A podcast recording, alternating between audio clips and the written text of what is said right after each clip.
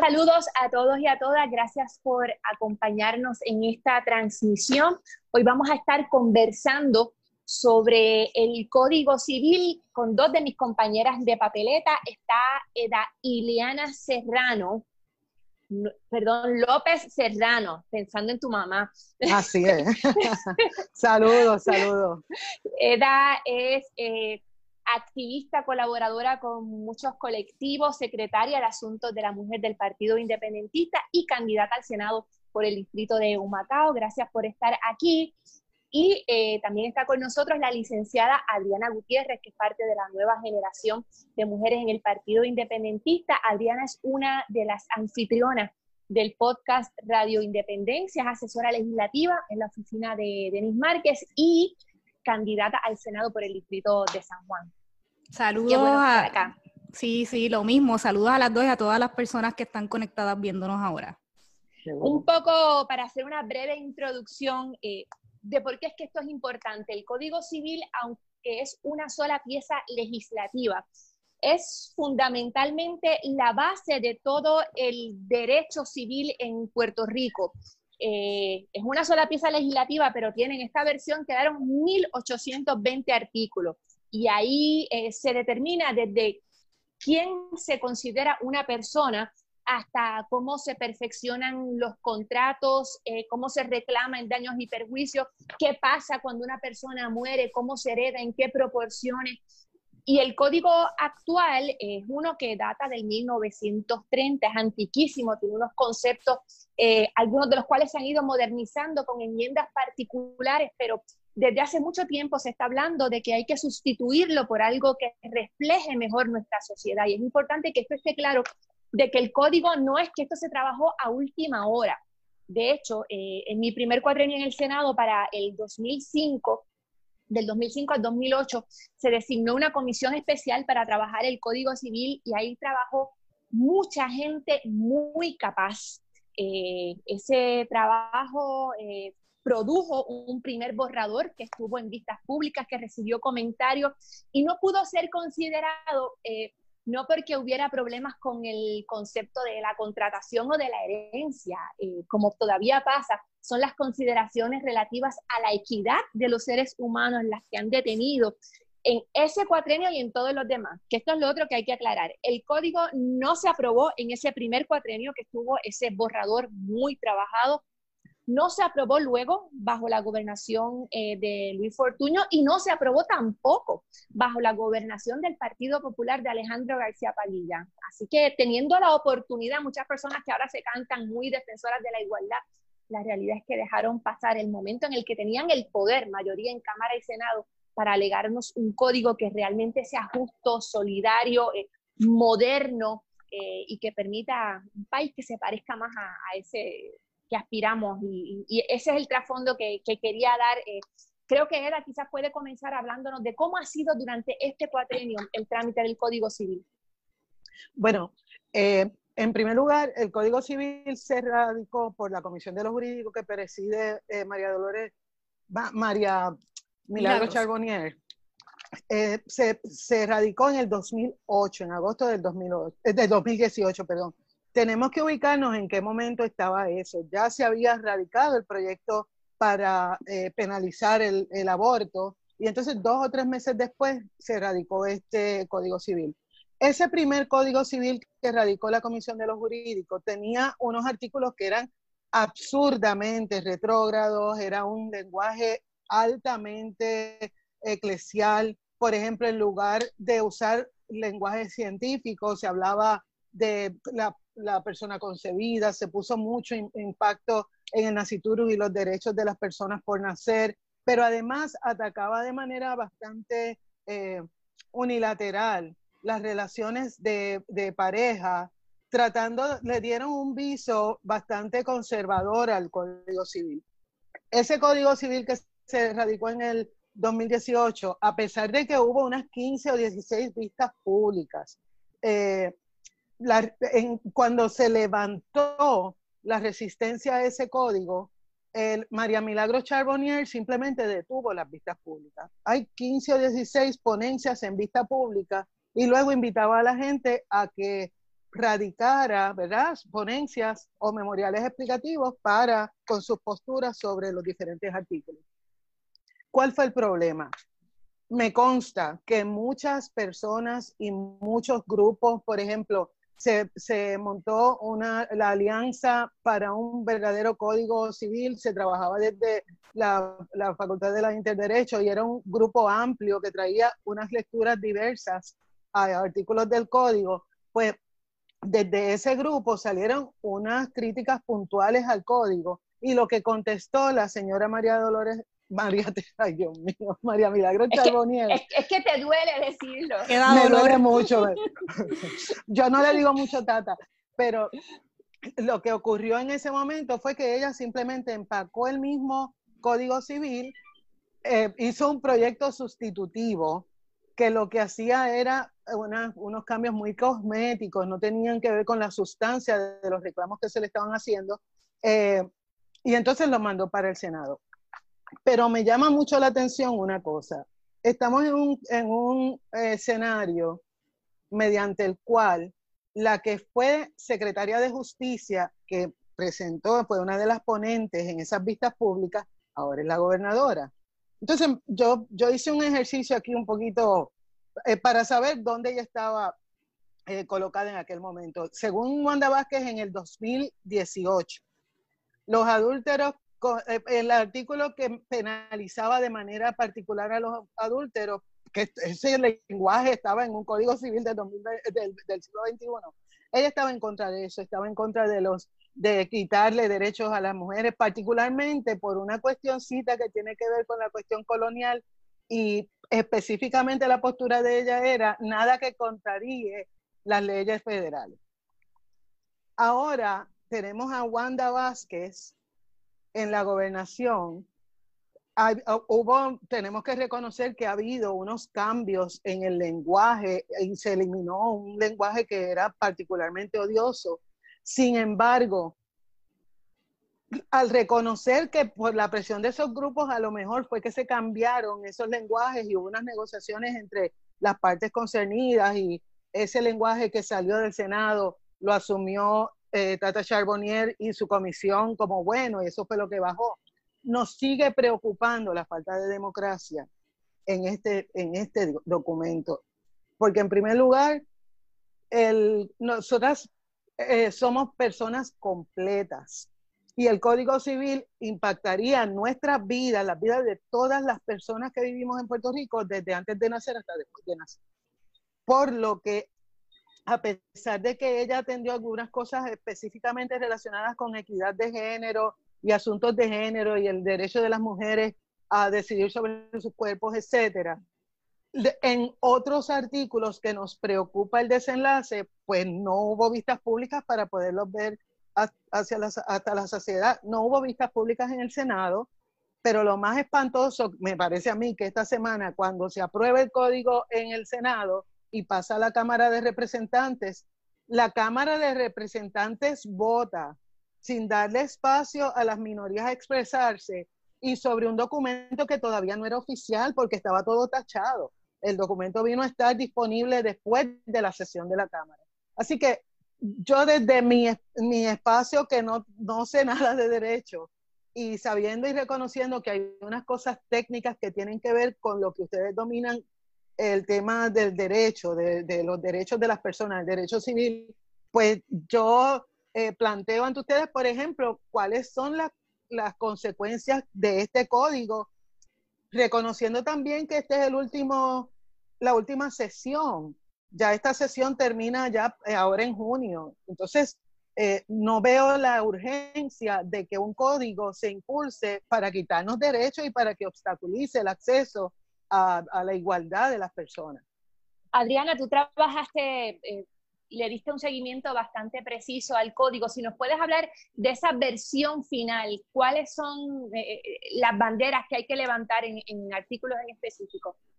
Yo, este, para, para, dar algunos ejemplos, hice algunas anotaciones, como, como tú dices, de algunos artículos en específico, pero yo creo que eh, tampoco podemos ignorar que todo este proceso, la confección de este Código Civil, la comisión de los jurídicos, eh, también hay que tomar en consideración la composición de la misma, ¿verdad? Y cómo hay algunas influencias eh, fundamentalistas, cristianas, ¿no?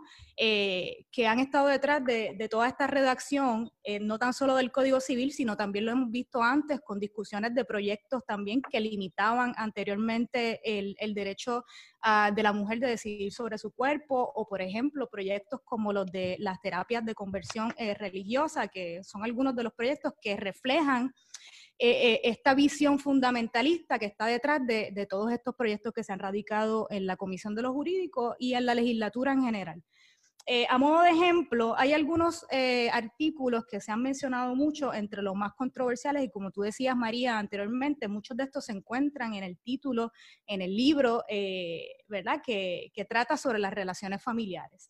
Pero antes, en el primer título también hay hay algo interesante y es que comenzamos con el artículo 25. Es un artículo que habla sobre el tiempo, el género y el número de las palabras. Y ese artículo precisamente este, parece contener un lenguaje que reproduce el machismo y el patriarcado, el patriarcado en nuestra sociedad. Por ejemplo, al decir que todo lo masculino se entenderá como femenino, este, nosotros, ¿verdad? Entendemos que, que pues que no hay necesidad y que parece ya que estamos en un momento en que este, este lenguaje inclusivo debe estar este, contenido en, en códigos civiles como estos, ¿no? El artículo 69 y 70 habla sobre la... Además, Diana, perdona, pero para, el tema del género también dieron como que la excusa más tonta del mundo, que lo que pasa es que después había que ir por cada uno de los artículos, eso generaba confusión. Eh, eh, increíble, sí, así mismo es. absurdo. Es absurdo. Entonces yo creo que entre los más controversiales se encuentra el 69 y el 70 que hablan sobre la personalidad y la capacidad y las consecuencias legales de las personas, ¿no? El artículo 69 es el que habla de la personalidad y la capacidad y es el que contiene un lenguaje que, parece que se les reconoce derechos al concebido pero no nacido, que es una cosa que antes no la habíamos visto nunca contenida ni en el Código Civil ni en otras eh, eh, leyes, ¿no? Este, y esta preocupación, tanto del artículo 69 como del 70, por ejemplo, menciona que el concebido se tiene por nacido para todos los efectos que le sean favorables. Por otra parte, el artículo 70 que habla sobre las consecuencias legales del no nacido, en las últimas enmiendas en el Senado se le añadió un lenguaje que parece tratar de hacer una aclaración en cuanto a que los derechos que se le reconocen al no nacido no menoscabarán en forma alguna los derechos constitucionales de la mujer gestante a tomar decisiones sobre su cuerpo.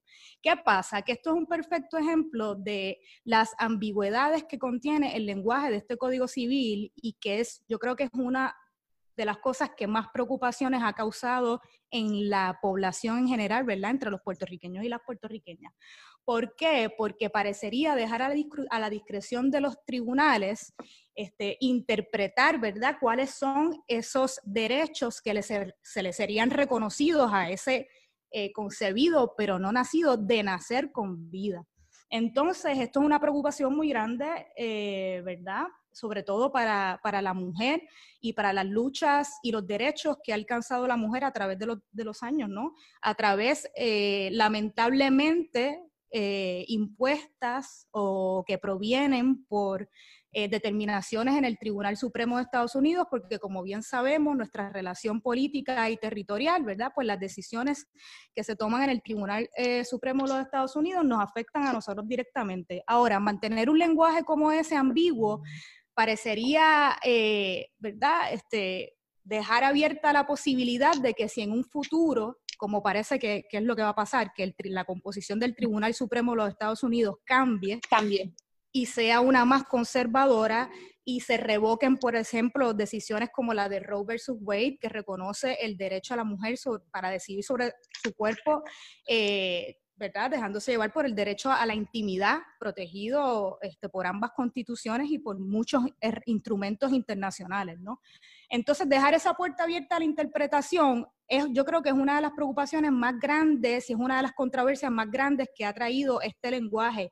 Y esto a pesar de las preocupaciones que fueron esbozadas por distintos grupos, ¿verdad? Durante todo este periodo de vistas públicas. No sé si quieran añadir algo. Para, creo que es importante aclarar un par de cosas de lo que ha dicho eh, Adriana. Primero, que hay dos artículos que podrían estar en conflicto entre sí y que la respuesta de las legisladoras fue, nosotros no vamos a bregar con esto, que lo resuelva el Tribunal Supremo en Puerto Rico eventualmente, eh, que está ahora mismo dominado por el Partido Nuevo Progresista, pero también está la referencia al derecho constitucional de la mujer a decidir sobre su cuerpo, que viene de, de Robert Wade y de los otros casos que sucedieron a, a Robert Wade, eh, y que un poco entonces se está apostando a que cambie esa doctrina en los Estados Unidos. Por eso el lenguaje que se utiliza es según los derechos constitucionales. El día que esos derechos dejen de ser reconocidos por los tribunales, pues entonces tiene el efecto de enmendar el, el, Código Civil, ajustándolo a esa, a, esa visión eh, patriarcal. Eh, fundamentalista, moralista, sí. Así es. Eh, y, parecido, ¿verdad? O algo similar sucede con el artículo 382, que es el que define la constitución del matrimonio. Y también ha sido una de las críticas eh, principales, ¿no? Y es que este, omite, aunque reconoce que el matrimonio cambia, porque el Código Civil actual reconoce el matrimonio como, perso como ¿verdad? Entre personas de, de distintos sexos, este, el matrimonio heterosexual. Eh, pero a, diferencia, este Código Civil cambia el lenguaje, dice que el, matrimonio es un contrato civil entre personas naturales, pero, eh, ¿verdad? Una de las críticas que se le ha hecho es que parecería lo mismo de, contener este lenguaje ambiguo para lo mismo que pasa con, el artículo que hemos eh, discutido anteriormente, podría pasar con este artículo, ¿no?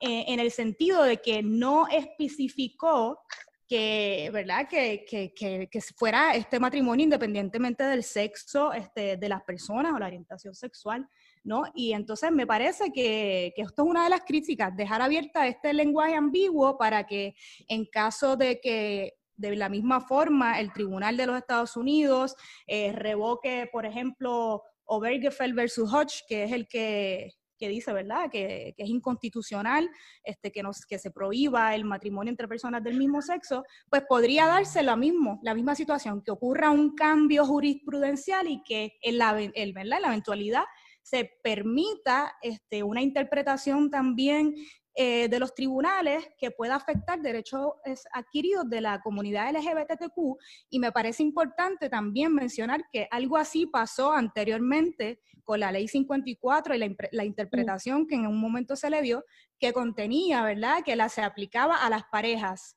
Y a mantener ese lenguaje un poco ambiguo, el tribunal interpretó que se trataba de parejas heterosexuales y no cobijaba entonces ni protegía a las parejas del mismo sexo yo creo que también hay algo de que de la resistencia individual, ¿verdad? De esas legisladoras y legisladores que, que no quieren poner por escrito es el matrimonio entre un hombre y una mujer, entre una mujer y una mujer, entre dos hombres. Hay algo de, de, que, aunque esa es la realidad jurídica y hoy, hoy, no pueden hacer absolutamente nada para cambiarlo, ¿verdad? Irónicamente por disposición de, del tribunal del, del país del que ellos quieren ser parte, eh, pero no, no, les da el corazón para, para utilizar ese lenguaje claramente. Una em, cosa que yo quería, perdón, eh, hay un chismecito que les voy a contar. Se suponía que se introdujera la enmienda a la, al artículo 69 en vez del 70, pero William Villafaña se equivocó. Y entonces introdujo la enmienda en el 70. Yo no voy a entrar en valoraciones de si fue por error o no, pero la realidad es que ahora tenemos un bollete jurídico y no todo el mundo tiene el dinero para, para retar esta ley ante las cortes, eh, eh, que es una de las cosas. O sea, nosotros vivimos con un código civil que rige nuestras vidas, pero la intención que debe tener, o la finalidad que debe tener un código civil es facilitarle la vida a las, personas, no complicársela. La otra cosa que quería mencionar, que un poquito expandiendo lo que, lo que dijo eh, Adriana, todavía nosotras como personas, hay unos artículos muy puntuales que nos, nos afectan como género y con la equidad de género, etcétera. pero cuando seguimos expandiendo, nosotros somos personas completas y por lo tanto lo que se disponga sobre los recursos naturales nos afectan. Lo que se disponga sobre, por ejemplo, uno de los artículos ahora del matrimonio y las causales del divorcio, yo no entiendo las implicaciones, pero yo sé que me va a afectar. Así que en ese sentido hubiese sido más democrático tener un código en el que las personas que van a ser eh, quienes van a recibir el impacto de ese código entendiéramos por qué cambió todo y por qué se configuró de la manera en que está configurado. De, hecho, Adriana, ¿cómo quedó? Porque siempre ha habido una controversia en el tema de la definición de matrimonio, entre las obligaciones entre los cónyuges. Eh, el tema de la responsabilidad compartida en lo doméstico y, el cuidado de las personas a su cargo. ¿Cómo quedó finalmente? Mira, déjame, lo tengo, me parece por ahí. Déjame. Porque este, desde el primer, yo recuerdo desde entonces, o sea, había una resistencia, o sea, estas cosas pasan, estas cosas pasan. Había una resistencia muy decidida a que se incluyera lenguaje que hablara de la equidad en las responsabilidades de una familia. Y, o sea, no sé, me imagino que algunos de los senadores tienen miedo de que alguien les ponga un injunction o algo porque no friegan, porque no barren, o sea, no sé, hay algo. Pero, pero eh, yo creo que es una señal importante porque una de las cosas que nosotras hablamos, eh, cada vez que ahí me preguntan de por qué no hay más mujeres en política, bueno, pues porque hay unas cosas que, que, que no son legislables o que no pueden, no, por decreto, ¿verdad? Entonces que la, que la igualdad... Eh, eh, tenemos que, llevarla a ese ambiente más, más íntimo, que es lo doméstico, lo familiar, lo afectivo, y que por eso es importante comenzar a manejar ese lenguaje en disposiciones como las del Código Civil, no porque sean obligaciones exigibles en el tribunal necesariamente, pero porque, eh, ¿verdad? Siempre ha existido esa dinámica, que va primero, el derecho o el cambio social, pues, pues son cosas que tienen que ir de la mano y esa resistencia, y mi impresión es que finalmente se, se llegó a eliminar se eliminó, lenguaje. Se eliminó, se eliminó una oración que decía, y cito, también deben compartir, compartir las responsabilidades domésticas y el cuidado de las personas a su cargo en cuanto a las obligaciones de los cónyuges. Esto en el artículo 39. 399 sí se eliminó. Tremendo, tremendo. Increíble. También yo creo que es, es importante, sí, perdóname, Eda. No, solamente una oracióncita. Aquí hubo mucho, mucha, mucha resistencia de sectores que usualmente no se envuelven en el proceso, en el trámite este legislativo, que puede ser bastante confuso para personas que no somos abogadas y abogados.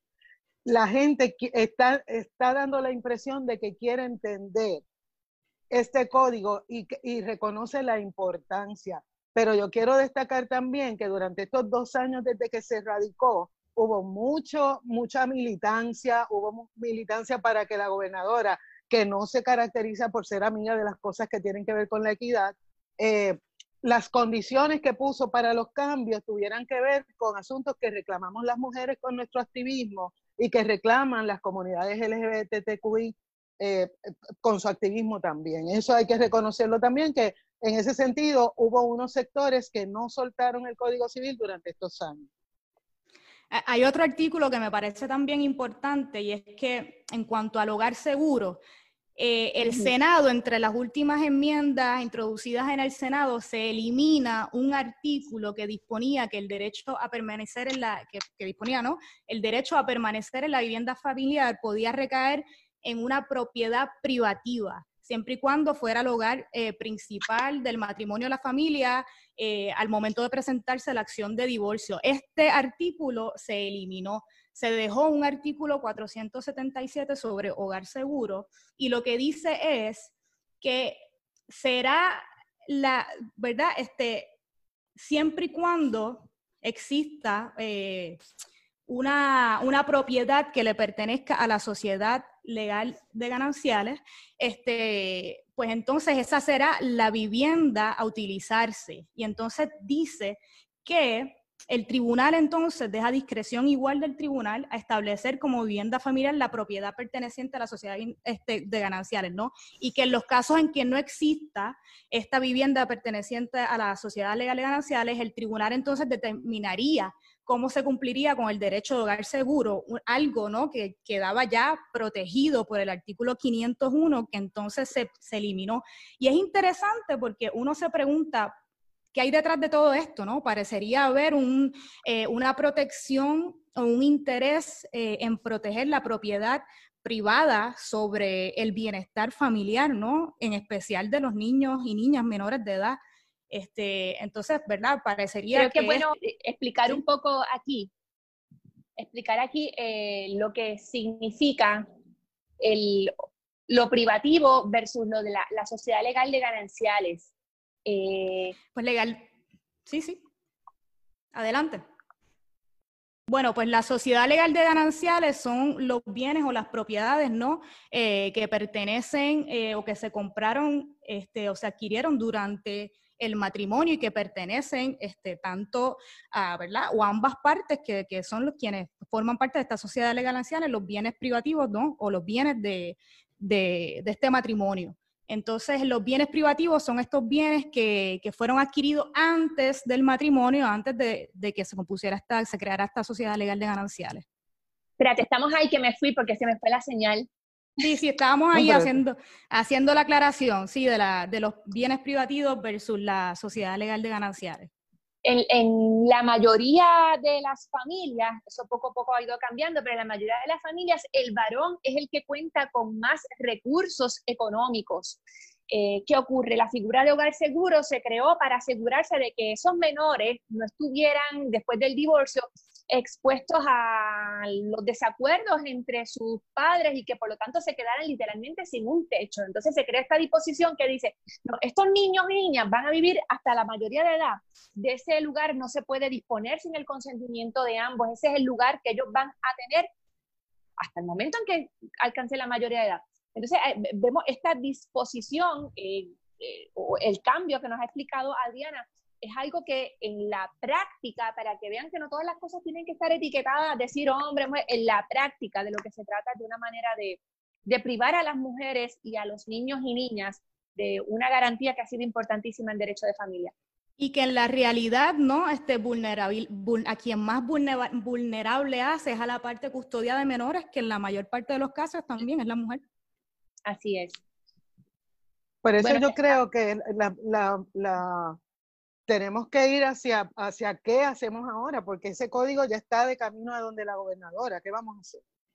Yo creo que es importante tanto el código como la reforma electoral. O sea, estamos hablando de dos medidas que en ámbitos bien distintos lo que buscan es cimentar una visión muy particularísima del Partido Nuevo Progresista, de cómo se debe vivir en el país. Eh, son dos medidas, cada cual en su circunstancia, tremendamente peligrosas. Hay que insistir eh, ante la gobernadora el poder que ella tiene de veto.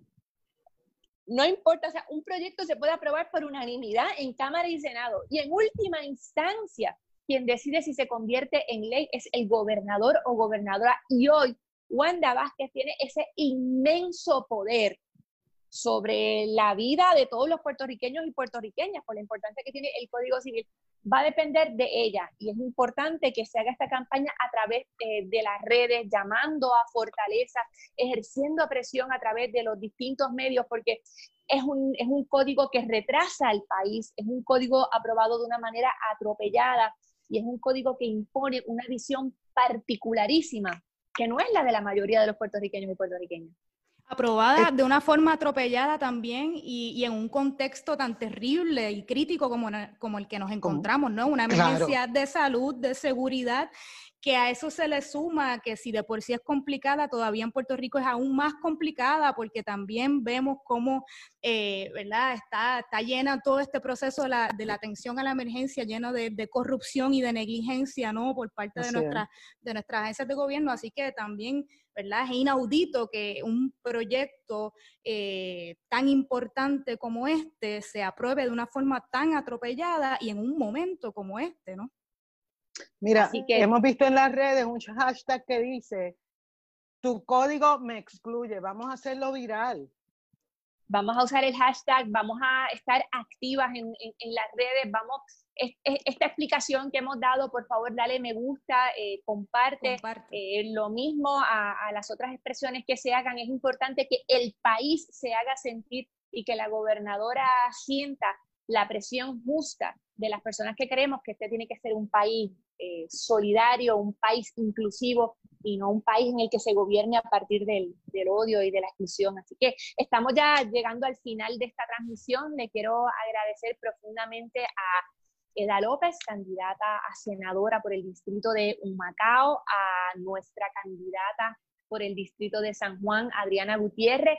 Importante, eh, yo voy al Senado por acumulación, la gente a veces no tiene presente que nosotros tenemos candidatos y candidatas en todas las posiciones electivas. No hay un distrito representativo senatorial que no tenga candidatos y candidatas y que en conjunto el Partido Independentista tiene, eh, me, dice Eda cuál es el número, creo que es 40 y 37% de la, 47%. cuando contamos a todas las candidatas que incluye a las legisladoras municipales. Tenemos lugares como Salinas, donde el 100% de la plancha de las legisladoras eh, que acompaña a, nuestra candidata Lisa Alvarado son, son mujeres. Así que. Y yo, eh, yo quisiera añadir, sí, este, antes, un momentito, que si es importante exigir el veto de la gobernadora, también es importante cambiar esa mayoría en la legislatura para que procesos como este no se den de esta forma y no se aprueben, eh, ¿verdad? Este, proyectos como este y nos comprometemos como candidatas al Senado a cambiar esta realidad jurídica con nuestro trabajo en el Senado de Puerto Rico.